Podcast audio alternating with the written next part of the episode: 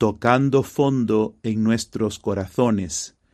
En este testimonio, Micah Parson relata cómo su herida paterna le acercó a Jesucristo a través del sufrimiento. Fue dada a la comunidad Amor Crucificado el 9 de marzo del 2023. Traduce María Hecken.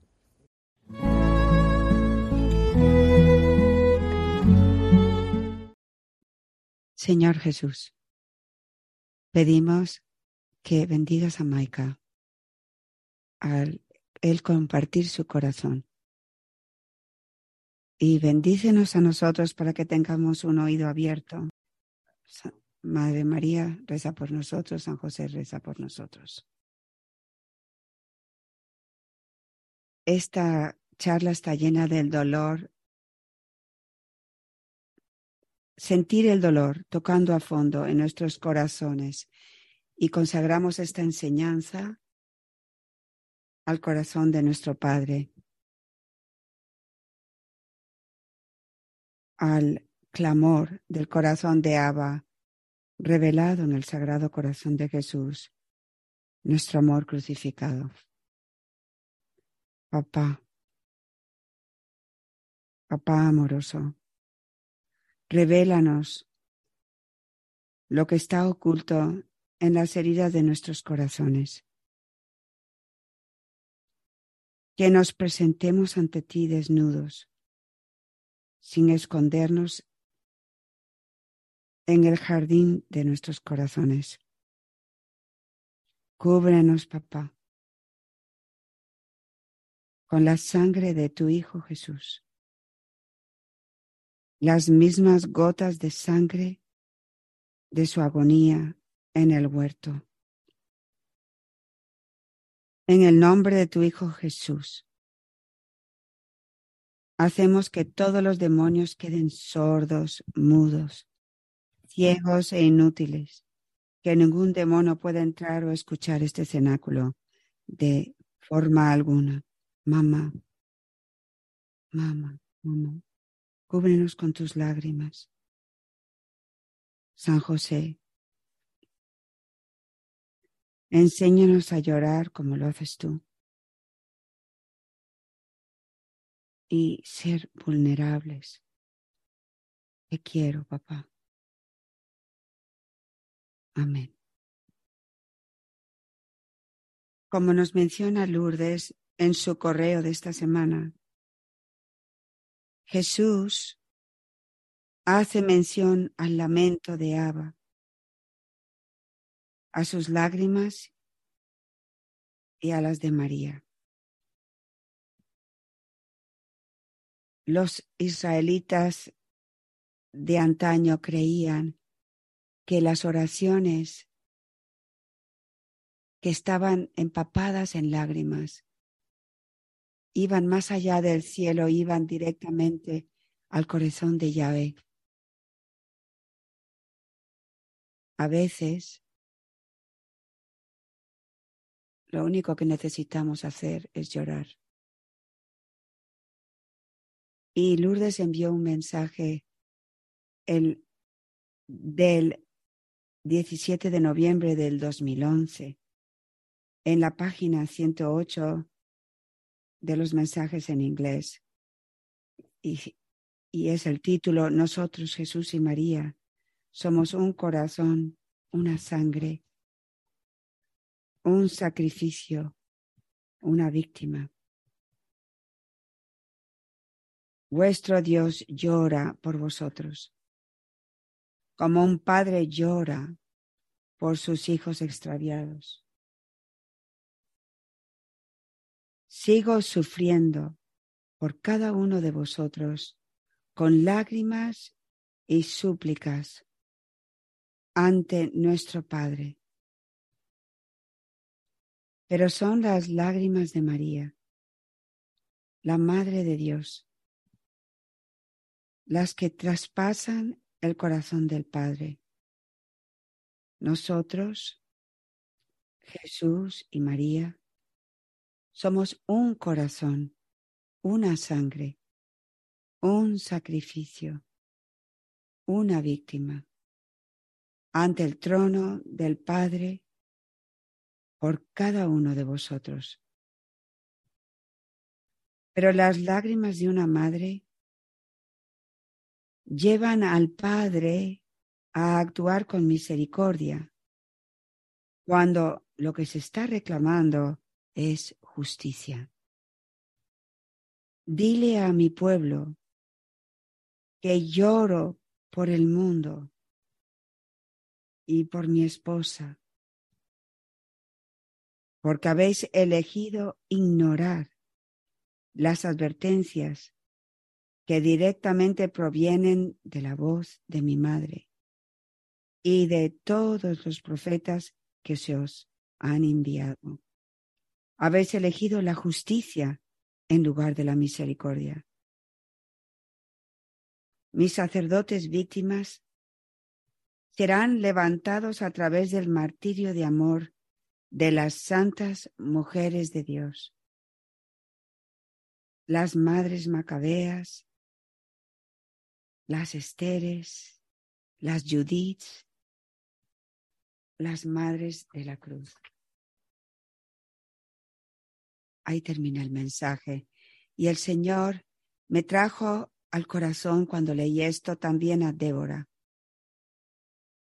que era una juez de Israel. Y la oración,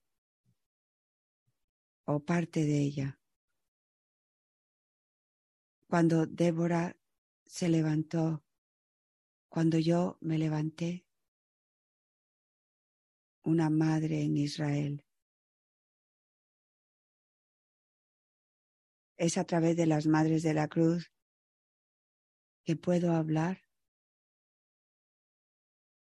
de esta manera, de su vulnerabilidad, yendo al fondo de sus corazones como papá, como mamá. Y como hombres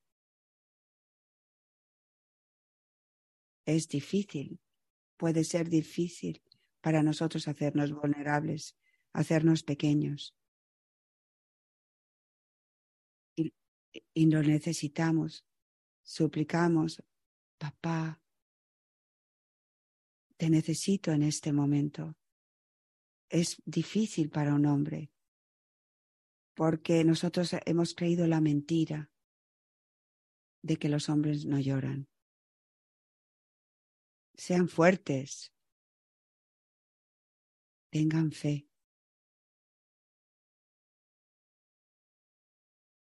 Jesús lloró. Y eso es lo único que necesitamos saber. Señor mío, los hombres lloran. Así que hombres, estamos llamados de responder a ese lugar en el corazón. Puede que sea difícil entrar.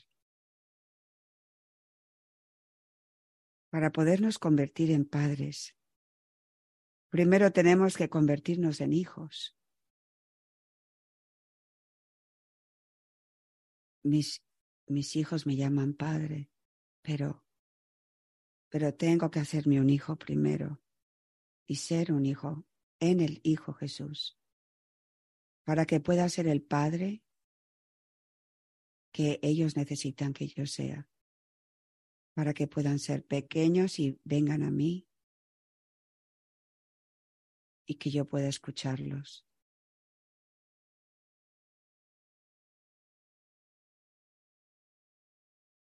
Y eso es lo que necesitan los hombres.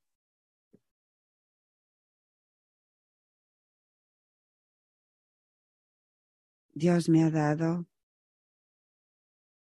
el don de muchos padres en mi vida padres espirituales y un ah, maravilloso padre por, por natural, por nacimiento. Y me llevó esto al Génesis. En, en Génesis 3, del versículo 8 al 9. El Padre me llevó a estas palabras cuando oyeron la voz del Señor Dios que se paseaba por el jardín a la hora de la brisa. Adán y su mujer se escondieron de la vista del Señor Dios entre los árboles del jardín. El Señor Dios llamó a Adán y le dijo,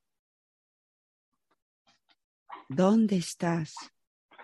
Quiero detenerme un momento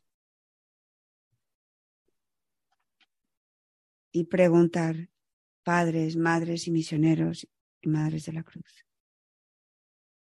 ¿Quién escucha esas palabras de Dios pronunciadas con ira? Estas palabras, ¿dónde estás? Para mí las oigo como un lamento del corazón de nuestro Abba. ¿Dónde estás, hijo mío? Es, es fácil ver a un padre, quizás en el Antiguo Testamento, hablando con ira. Pero Jesús revela el corazón del Padre. Y Él es amor, misericordia. Lo escuchas como un, un, o estas palabras, como un grito del corazón de Abba, Padre, ¿dónde estás? ¿Dónde estás, hijo mío?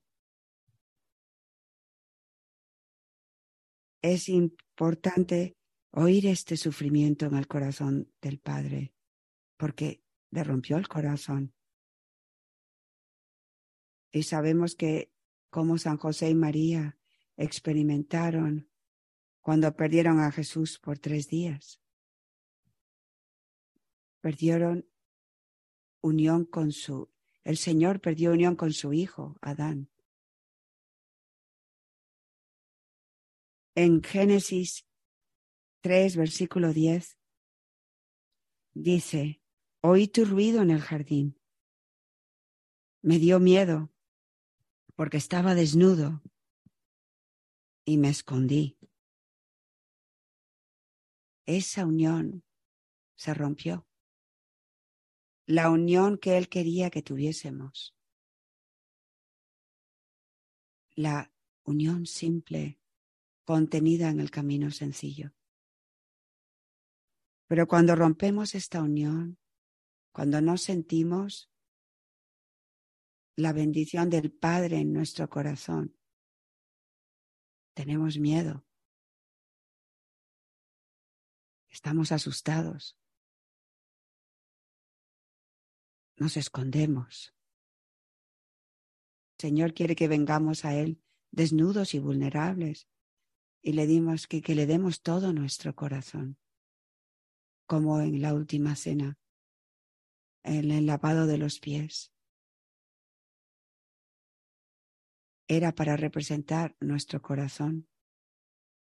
Está sucio, tiene heridas, nuestros pecados. Todo lo que es bueno ya es de Dios. Él es el dueño Así que, ¿qué tenemos para darle? Nuestra miseria. Ese es todo. Eso es lo que es solamente de nuestra propiedad, nuestra miseria. Y el Padre en, en, esta reflexión me llevó a lo que Jesús sintió, ese abandono. Él lo sintió en, en, cuando Él dijo en la cruz, sintió el mismo abandono del hijo Adán que sintió el Padre.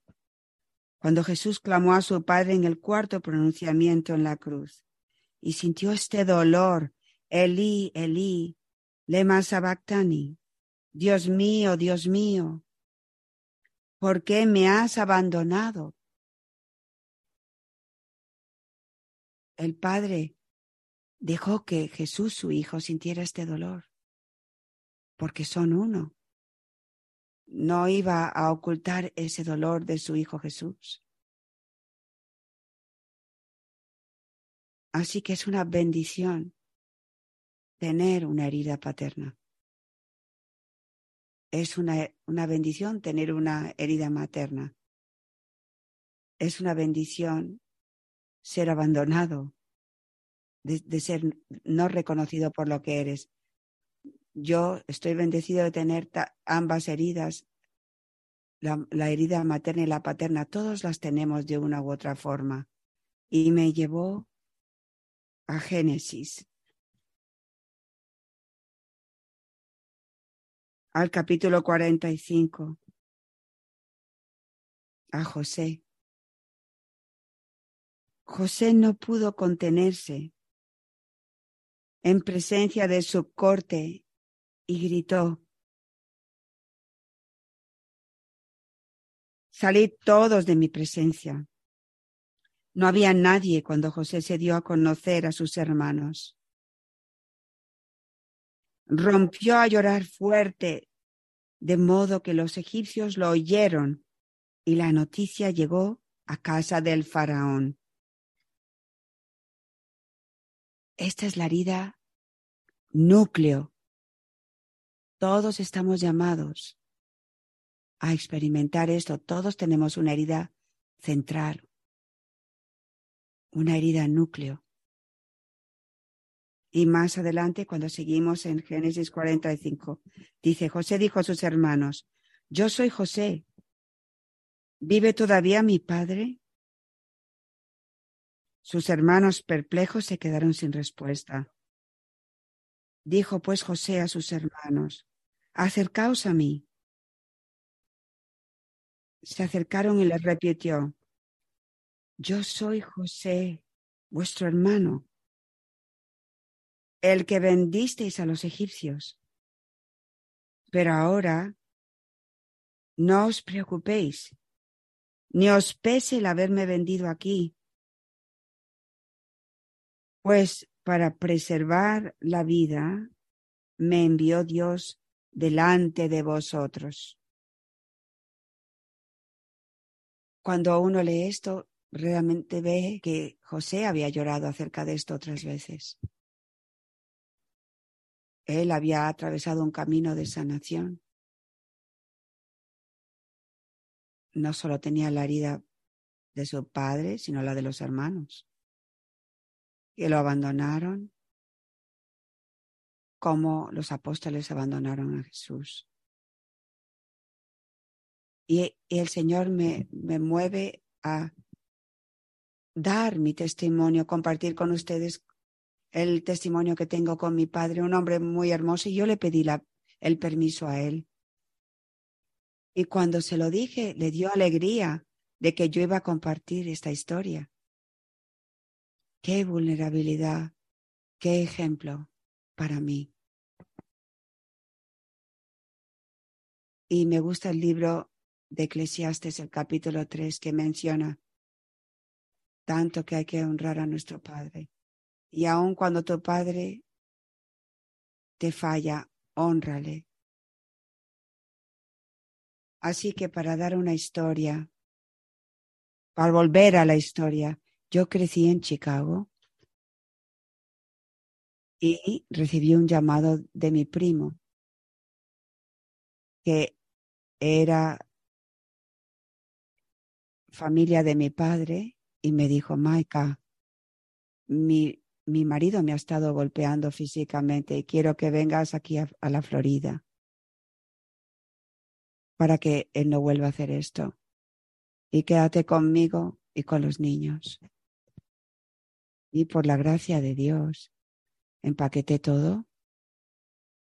Llegué una semana más tarde. Y una semana más tarde, después de esto, estaba recogiendo a mis sobrinos y sobrinas en la parada del, del autobús. Y cuando miro, No lo sabía en ese momento, pero vi a mi esposa. Y me encontré con mi esposa una semana más tarde cuando ella estaba eh, recogiendo a, a Julia, la hija mayor nuestra, en la parada de autobús. Y desde ese día hemos estado juntos. Todos los días de mi vida he estado con ella. Tanto que uh, seis meses más tarde, unos meses más tarde, le pedí que nos casásemos, que se casara conmigo. Y para conectar los puntos, en este momento yo ni siquiera sabía en ese momento quién, quién era la iglesia, qué era la iglesia católica. Yo no había crecido en, la fe. Así que mm, lo, la primera cosa que yo vi que era la iglesia para mí era eh, Tía, mi esposa, y también mi, mi suegra y también el padre Philip. Y tuvimos, hicimos el uh, pre-caná eh, organizado y, y, el padre Philip estaba quedándose en la casa de mi suegra, la madre decía, y él nos iba a dar la, la enseñanza antes del matrimonio, de preparación para el matrimonio. Y unos días antes de esto, la hermana de mi padre vino a visitarnos con, con su hija Brandy y por Thea y a yo nos llamó al porche y me y dijo, Maika, Thea, quiero que sepan algo. Maika, tengo algo que decirte. Tú no sabes esto, no, porque cuando tú eras un bebé, antes de que pudieses hablar, tu padre es cuando él empezó a escuchar voces. Tenía depresión maníaca y esquizofrenia y todavía tiene la misma enfermedad. Pero tu padre, cuando tu madre se fue a trabajar, escuchó una voz para que, que le decía que te circuncisase y te lo hizo, mientras que tus hermanos sujetaron tus piernas. Y yo miré a mi tía con 27 años y nunca supe esto. Algo que estaba suprimido en mí. Y yo solamente le podía dar gracias a Dios porque en tres días iba a haber un sacerdote que se especializaba en heridas paternas. Es algo que uno no puede hacer por sí mismo. Así que el primer día de la preparación de, del retiro, dije, padre, tengo algo que decirte. Y no recuerdo exactamente las palabras que le dije, sentí esto. No sabía que había ocurrido esto, obviamente. Salieron mis palabras y yo dije, ¿por qué me hizo esto? Y se me quedé sin aire. Me parecía una eternidad, pero 10 segundos, 20 segundos, en, en dolor, en agonizando. Y yo estaba sollozando, eh, que tan fuertes como que los egipcios también pueden escucharme a mí. Lo que estaba es oculto, y esta es mi primera experiencia en la Iglesia Católica fue mi herida paterna. Qué gracia. Porque marcó el tono para la obra que tenía que hacer Dios en mí de ahora en adelante. Hay tanto más que hacer todavía. Y siempre hay una sorpresa. Y generalmente eh, ocurre enfrente a la Eucaristía. Yo hablé con mis hermanos acerca de esto, con Hablé con, con mi padre, con Cía, con, con mi madre. Gracias a Dios que con dos años más tarde con mi padre los dos fuimos bautizados juntos, mi padre y yo. Recibimos la primera confesión, la Eucaristía, la confirmación. Yo tenía 30 años y él 55. Qué gracia. Así que no hay tiempo, no, no había tiempo para que se infectaran las heridas. de resentimiento con mi padre. Cuando pienso en esto, pienso con tanto gozo, tengo, he tenido un padre tan bueno. Y he tenido un padre espiritual en el padre Philip, que han sido, que ha estado siendo mi padre hasta ahora. Y pensé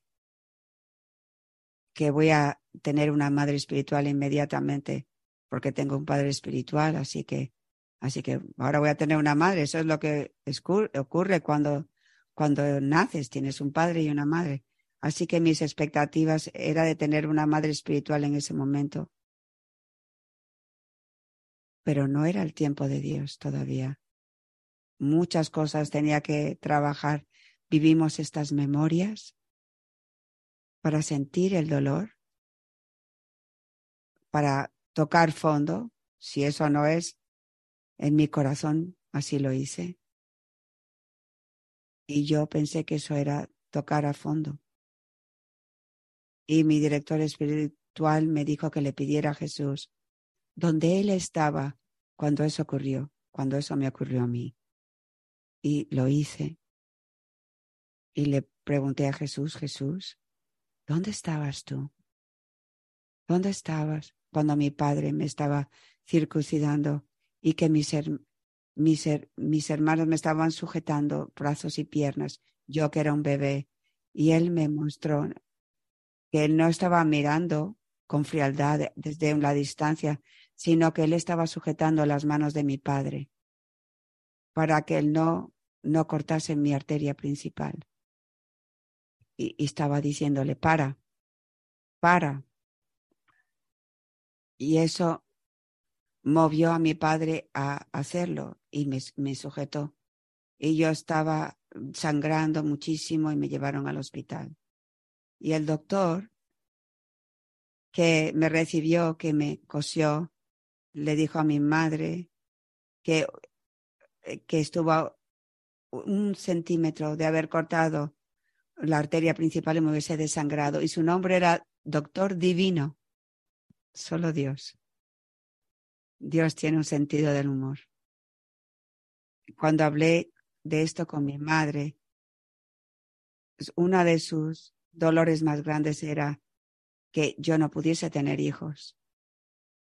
Y creo que la he dejado muy cómoda después porque tengo ocho hijos y el primero fueron mellizos. Y mi mamá era una madre tan buena a mis ojos. Ella trabajaba en el, en el edificio en el que vivíamos, em, educando a, nosotros tres, los tres muchachos, en el mismo edificio donde vivíamos, siempre la podíamos encontrar, así que nunca pensé que, que tenía una herida de abandono de mi madre.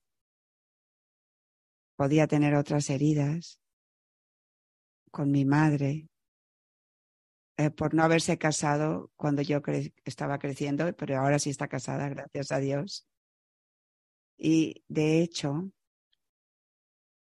hace un mes, un primer sábado, fui a escuchar a mi, a mi suegra en una charla que yo hacía estaba, era la, la que estaba dando el evento y se llamaba la charla Las heridas del corazón. Y cuando el sacerdote expuso el Santísimo Sacramento, ah, yo sabía que era el tiempo de la madre. Mamá, tan humilde y espero todos estos años, el primer sábado, y estoy mirando al Señor. Y mi madre me levantó de nuevo en ese momento. Y, y, y yo dije, mamá, ¿dónde estabas? ¿Dónde estabas cuando eso ocurrió? Y me enseñó que, que yo estaba gritando, mamá, mamá, mamá, llorando como un bebé lo único que podía decir era la palabra mamá. Y me enseñó que ella me estaba sujetando, mirándome a los ojos, diciendo, estoy aquí, tu mamá está aquí. María estaba allí y Jesús estaba allí. Y eso es lo mismo para todos nosotros en todos, todo el dolor que hemos atravesado en algún momento. Ellos estaban allí, consolándonos, haciendo el papel que tenían que hacer en ese momento, porque son los mejores padre y madre. En todas las relaciones que, que tenemos aquí en la tierra no tienen nada que ver, no se pueden ni comparar. Así que cuando sienten esto, lo que Dios ha hecho y que me ha permitido experimentar y sufrir con Jesús su primera herida física de esta forma. San José circuncidó a Jesús, le dio su nombre, no. Y yo fui bendecido de compartir esa herida.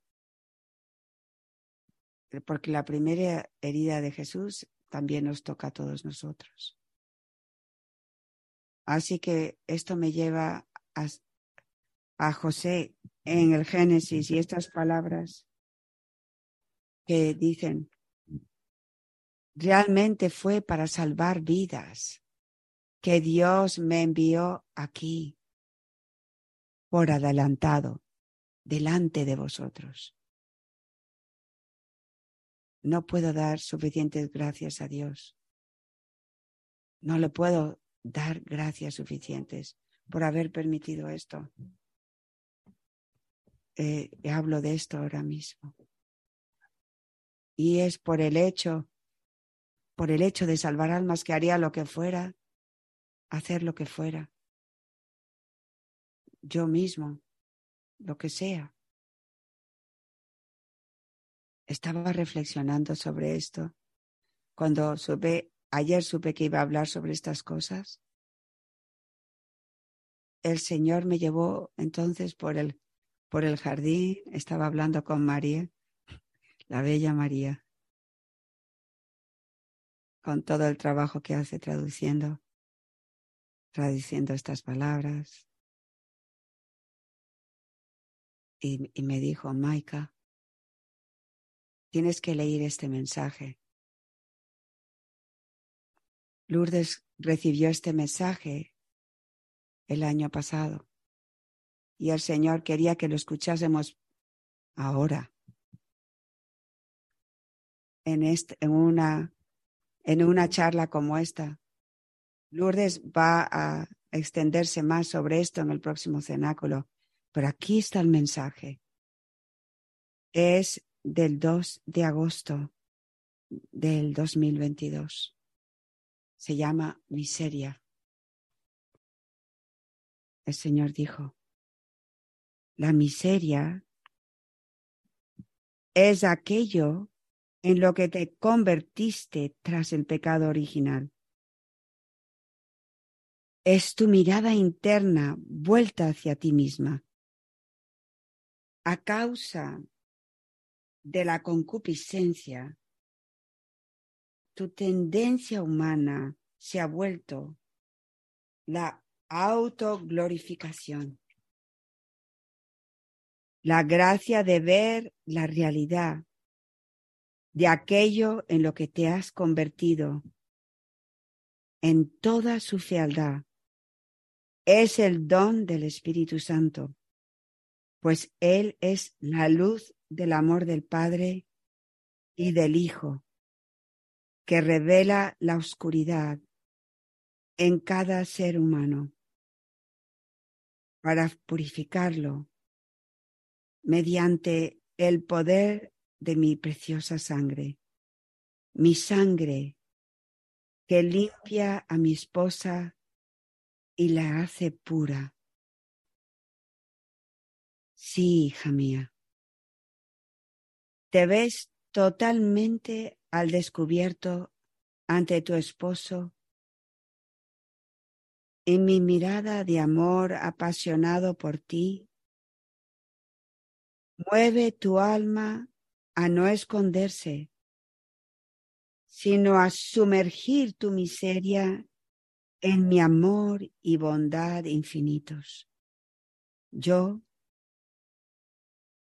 tu Dios, recibo toda tu miseria y para ti, como alma humana, es más que el recibir la semilla de tu esposo Dios. Es el consumirte en tu esposo Dios. Una partícula de nada se consume en el amor y se hace una con el amor, disfrutando del éxtasis del amor divino en la tierra. Comienzas entonces a amarme como yo te amo, con paciencia, ternura, respeto, templanza, atención, deseo y anhelo apasionados, esperando, deleitándote y con inmensa alegría. Este es el fruto de permitir que el Espíritu Santo quite el velo de toda la falsedad que cubre tu miseria. Cuando vives desnuda ante tu Dios en la verdad de tu miseria, estás abierta a recibir el amor y a hacerte una con el amor, consumida en Dios. Amén. En el nombre del Padre, del Hijo y del Espíritu Santo. Amén. Para más información sobre el camino de unión con Dios, por favor visite el sitio de la comunidad Amor Crucificado, amorcrucificado.com. Que Dios les bendiga.